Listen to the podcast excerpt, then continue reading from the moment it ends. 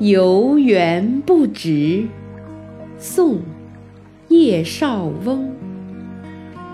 应怜屐齿映苍苔，小扣柴扉久不开。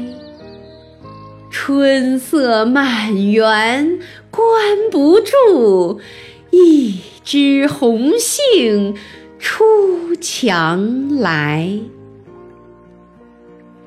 这首诗所写的大致是江南二月，正值云淡风轻、阳光明媚的时节。诗人乘兴来到一座小小的花园门前，想看看园里的花木。他轻轻敲了几下柴门，没有反响。又敲了几下，还是没人应声。诗人猜想，大概是怕园里满地的青苔被人践踏，所以才闭门谢客的。诗人在花园外面寻思着，徘徊着，很是扫兴。他在无可奈何。正准备离开之时，抬头之间，忽见墙上一只盛开的红杏花探出头来。春色满园关不住，一枝红杏出墙来。诗人从一枝盛开的红杏花，领略到了满园。热闹的春色，感受到了满天绚丽的春光，总算是不虚此行了。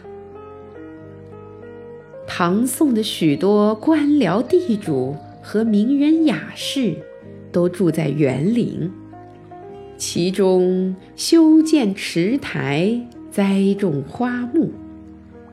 但和后世的公园有所不同，这是私园，只供私人享乐，不是主人的亲朋好友是不能入内的。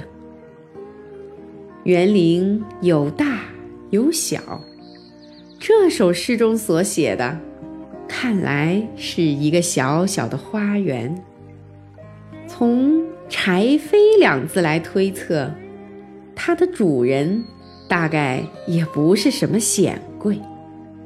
这时节，主人不在家，园门紧闭，诗人来游园就不得入内。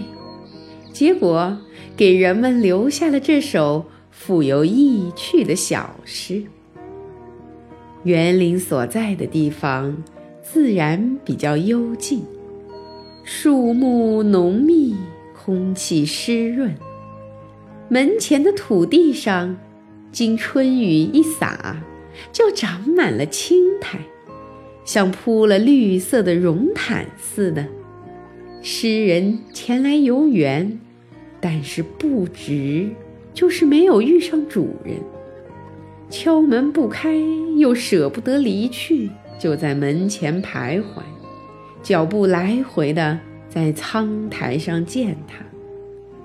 屐是鞋子的一种，底面有齿，古人经常穿着它去登山玩水。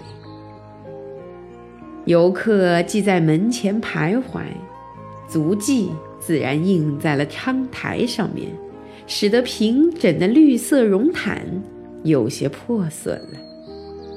作为这种寻幽探胜的游客，不仅对园里的花木，就是对门外的苍苔，也格外的怜惜。诗人在第一句中就说：“应该爱惜苍苔呀，不要让鸡齿在上面留下践踏的痕迹。”既是小园，门也自然简朴。是用树枝编成的柴扉，扉就是门窗，小扣是轻轻的敲门，寻幽探胜之人行动自然不会鲁莽，而久不开正照应题目中的不直。这个游客的到来是为了和主人畅谈，欣赏园中的春景。现在既然在门外怅然而返，那么临去的时候，那种恋恋不舍的感情必然产生。于是多次回顾，但是一堵围墙挡住了视线，园内什么也看不到。可诗人真善于摄取镜头啊！最后，他在低低的墙环之上看到了一只鲜红浓艳的杏花儿，于是得到了极大的安慰。啊，春色到底是关不住的，纵使园门紧闭，居然。还有红杏冲破樊篱，升过墙来。园中的花木高过墙环很多，为什么只说红杏呢？因为红色的杏花就是春天的标志，引起人们的注目，给人们以鲜明的形象。这一枝红杏，可以推测园内一定是繁花似锦，蝶舞莺啼，所以是满园春色。一枝和满园相对比，到底关注了的春色还是许多呀，所以不免流露出惋惜的心情。古典诗词中有些名句，往往给人们以无穷的联想，引出题外的暗示。诗歌欣赏是一种艺术创造，读者不妨凭着自己的生活经历和艺术趣味，扩展诗的意境，丰富诗的含义，或者。给诗句涂上比喻、象征的色彩。这满园春色关不住，一枝红杏出墙来。也许是作者的寄托，也许是读者的感触。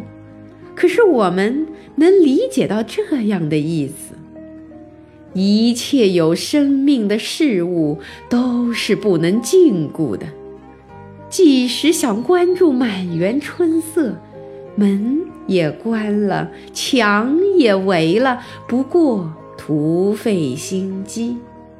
一枝红杏，还是冲破封锁，给人们报告了春天的信息，透出了勃勃的生机。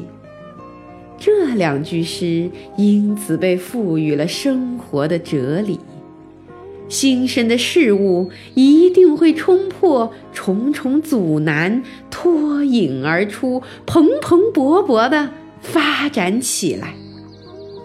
这两句诗也因此获得了新的生命，而流传不绝。